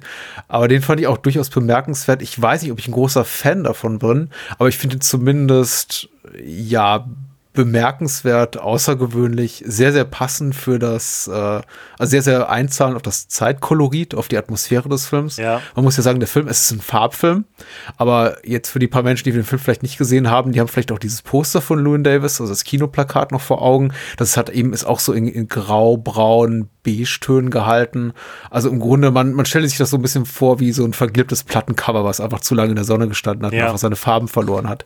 Und genauso fühlt sich eben auch die, die Cinematografie in einem Film an. Das ist schon, also es ist Farbe, wir sehen auch teilweise sehr, sehr, sehr, sehr grelle Farben, gerade irgendwie im hellen Tageslicht, da wenn er an der U-Bahn-Station steht, äh, an der S-Bahn-Station, an dieser äh, Inner City Speed Train, whatever, äh, auch eine schöne Szene, wo er da hier eingeladen wird zu dieser Studio-Session und dann dieser, dieser zweite Zug ins Bild reinschießt, äh, fast Ja. surrealer, humoresker Humor Moment. Aber es gibt eben ganz wenige so richtig deutliche Farbflecken in dem Film. Das meiste ist schon sehr in sehr, sehr gedeckten Tönen gehalten, sehr viel, ähm, der Film spielt zum großen Teil in Innenräumen oder in relativ, ich möchte sagen schwach ausgeleuchteten Räumen, aber naturalistisch ausgeleuchteten Räumen. Also es, du hast niemals so diese, diese komplette, es fühlt sich nie wie so eine Stage an. Genau, es fühlt sich nie an wie ein Set. Es fühlt sich alles immer sehr, es hat so eine, so, so die Patina des wirklich Verlebten. Das scheint Ja. echte Apartment, äh, Apartments zu sein, auch teilweise sehr klein. Apartments, bei denen man auch mal das Gefühl hat, die Kamera passt da kaum rein. Es gibt diesen einen Flur, ich glaube, wir nennen sich die Coens auch so ein bisschen und der, der, der Kameramann äh, Bruno, Bruno Delbonnel auch so ein bisschen verliebt haben. Ja. Dieser eine Flur, der so schmal ist und dessen Ende so Also Ja, diese ja. zwei Türen im rechten Winkel zueinander stehen. Und, und ich glaube, ähm, hier Adam Driver, äh, Cody, hat bei seiner Wohnung genau denselben Flur auch nochmal davor. Auch herrlich. Ja, ja, also der Look ist halt wundervoll. mit, Also mit, mit, mit welchem äh, Kameramann arbeiten normalerweise die Coens zusammen? Ich glaube, das ist Roger Deakins meistens, ne? Also Ich glaube schon. Also ich, ich will mich jetzt nicht so weit aus dem Fenster lehnen. Ich habe mich jetzt nicht schlau gemacht. Von ein, zwei Filmen weiß ich es jedenfalls, dass es Deakins war. Ich weiß von Bruno Debonel eben nur, dass er diese Filme mit Jean-Pierre Jeunet gemacht hat. Und äh, ich muss sagen, äh, äh, an Amélie weniger, aber erinnert mich doch ein bisschen an ähm, den anderen Film mit Audrey Tautou, den sie danach gemacht hat. Ähm, Alain Dimanche, der Fiancé. Äh, Mathilde, eine große Liebe. Äh, weil der eben auch sehr, also sehr in diesen, diesen, diesen Sepia-Tönen gehalten ist. Und äh, ich kann mir schon gut vorstellen, dass vielleicht die Coens genau den gesehen haben und gesagt haben, Ja. okay, das, das ist so, das wollen wir auch. Na, das kann ich mir gut vorstellen. Wer weiß. Der, der hat ja auch so, der Film hat ja auch wie so ein, ich weiß nicht, wie man das, so ein, so ein Weichfilter oder sowas so, so drauf. Es wirkt immer alles so leicht, fast wie aus so einem Traum irgendwie, so fast wie, so, so so- ja, nicht so scharf, wie wenn man es anfassen könnte, sondern so ganz Ja, leicht richtig. Hm. weich geformt irgendwie. Ja, ihm fehlt auch so ein bisschen die Tiefe, ist mir hier und da aufgefallen. Also zum Beispiel äh, Nachtszenen sind eben auch wirklich dunkel. Das macht sich insbesondere hier bei diesem, bei dieser Roadtrip-Episode Ja. bemerkbar, wo man eben wirklich außerhalb des Autos nichts sieht. Noch nicht mal irgendwie äh, Straßenscheinwerfer, auch wenn die da in der Mitte vom Nirgendwo stehen und da hier Johnny Five abgeführt wird. Du siehst also wirklich dieses Auto, äh, um das Auto rum so ein marginal schimmernder Lichtkreis, so dass man irgendwie, der auch durch die Autoscheinwerfer nur hervorgerufen wird. Und man, man hört in der Ferne irgendwo Autogeräusche. Also da, da sind auch schon noch Leute unterwegs nachts, aber im Grunde fühlt man sich komplett allein gelassen. Ähm, was natürlich wahrscheinlich auch den seelischen Zustand von äh, äh, Llewyn Davis darstellen soll, vielleicht, aber äh, da, sehr, sehr, sehr bemerkenswert fand ich. Genauso wie die, wie die Ausstattung des Set-Design. Ich, äh, also das hat ein unglaublich eingelebtes Gefühl. Ich, ich Ja. liebe diese Regalböden, die sich durchdrücken, wo eben diese ganzen Alben stehen, die äh, äh, Llewyn da hat. Ich glaube, das ist bei den, bei den äh? Professoren, glaube ich, ja. Ich glaube, ich glaube auch. Und genauso stelle ich es mir vor in der Professorenwohnung. Also da. Übrigens sehr witzig, dass du gerade noch zur Sprache gebracht hattest, dass der Ethan Phillips halt auch Neelix spielt, weil ich ich habe bisher, glaube ich, vier oder fünf Folgen Voyager gesehen. Zu mehr bin ich irgendwie nicht gekommen. Aber er Muss kam mir halt bekannt nicht, ja. vor. Und wo du es so gerade sagtest, da war so dieser Klirr-Moment in meinem Kopf, wo ich gesagt habe, ja, natürlich. Ich, ich bin noch nicht mal ein großer Voyager-Fan, aber ich freue mich einfach, ihn zu sehen, weil ich glaube, ein Schauspieler, also viele, wenn sie gerade so auf eine Rolle sehr festgelegt sind, kriegen Ja. ja, oft nach Ende einer Serie wie jetzt Voyager nie mehr groß andere Rollen, zumindest nicht in großen Kinoproduktionen und habe mich gefreut. Also ich kann, wie gesagt, nur, nur noch mal hervorheben, wie gut mir die Musik insgesamt gefällt. So, Nicht jeder Song ist halt ein Knaller, so da hast du definitiv recht.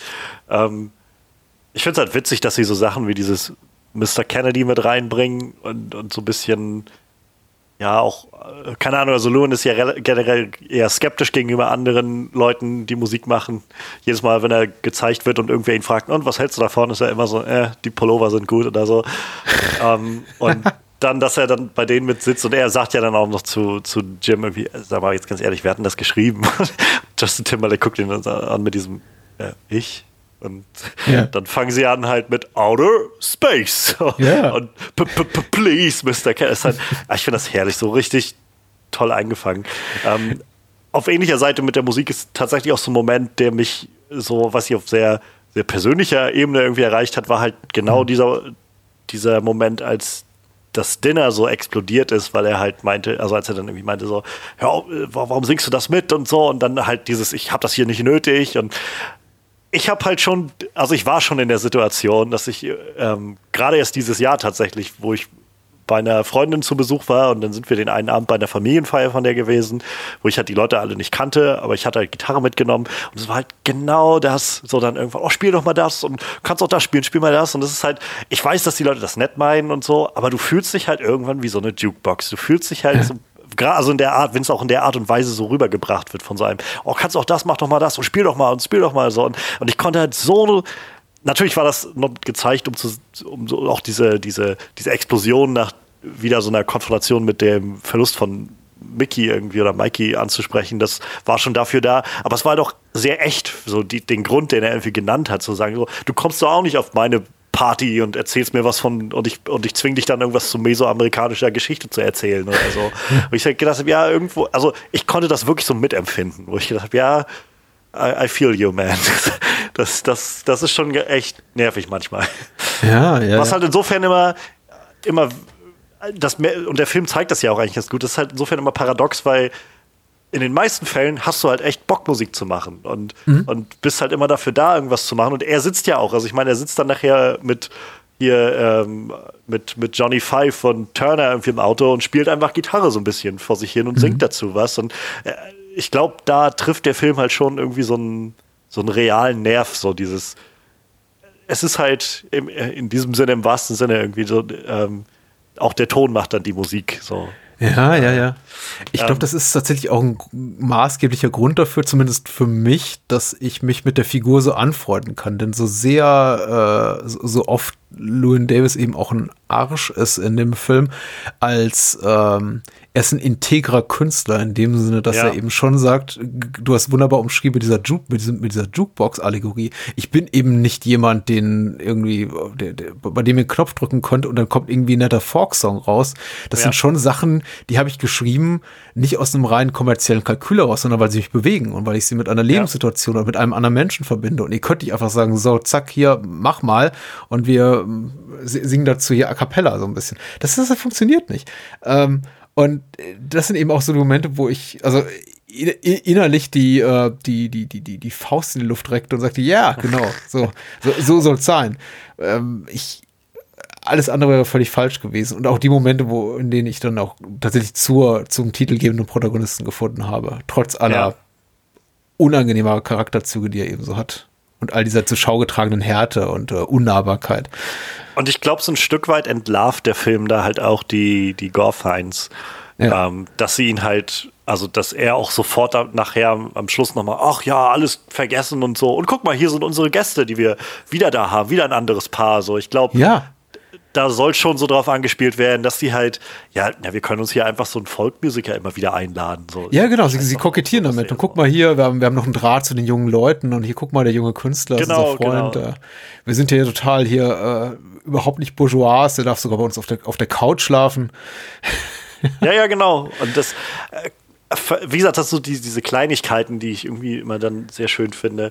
Ähm, so generell zu den Songs, aus, also ich fasse alle diese Songs und ich glaube, vielleicht ist das zum einen passend für den, für den Film selbst und, und worum also womit sich Lewin auseinandersetzt, aber vielleicht auch so ein bisschen Kommentar auf Folk Music generell. Es dreht sich fast alles um Abschied und Fare thee well und, ja. Bye bye und I have to go und sogar halt Please Mr. Kennedy ist irgendwie, ähm, ich fliege jetzt ins All und tschüss und so. Und jeder dieser Songs hat irgendwie im Kern immer wieder das, dasselbe und trotzdem halt schön gemacht, die Musik. Und ähm, tatsächlich auch eine Sache, die mir immer mal wieder auffällt, ähm, wo man wahrscheinlich so ein bisschen mehr oder weniger berufskrankheitsmäßig ein Auge für entwickelt. Es ist mhm. schön dann auch zu sehen, dass in einigen Szenen halt ganz offensichtlich live gespielt wird. Also, ja. weil sie halt wirklich also, weil die Griffe und die, die Handbewegungen zu den Gitarren passen, zu dem, was sie da machen.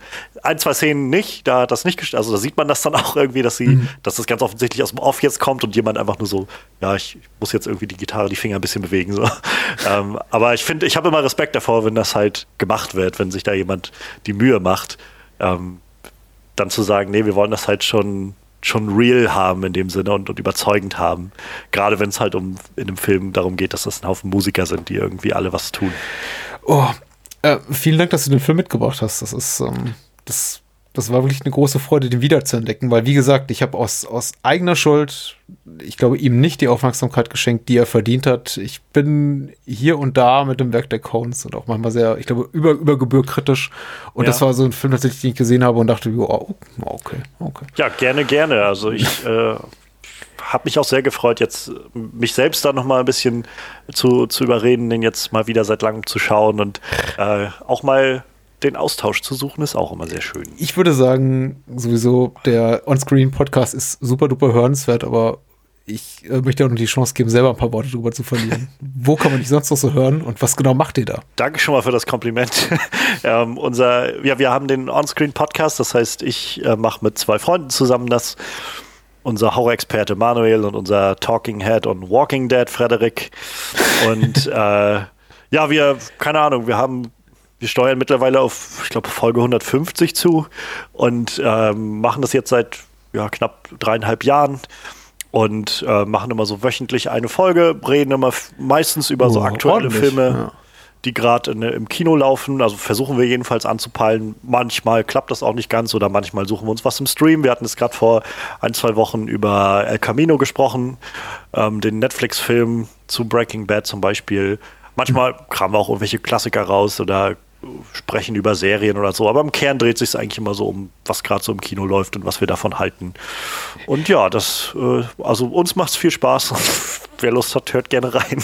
Ich danke dir nochmal, dass du da warst und danke für Instant Davis. Komm, komm wieder. Gerne, gerne. Also es war mir ein weiteres Mal ein Fest. Ähm, gerne wieder. Alles klar. Johannes, mach's gut. Bis dann. Ciao, ciao. Bye, bye.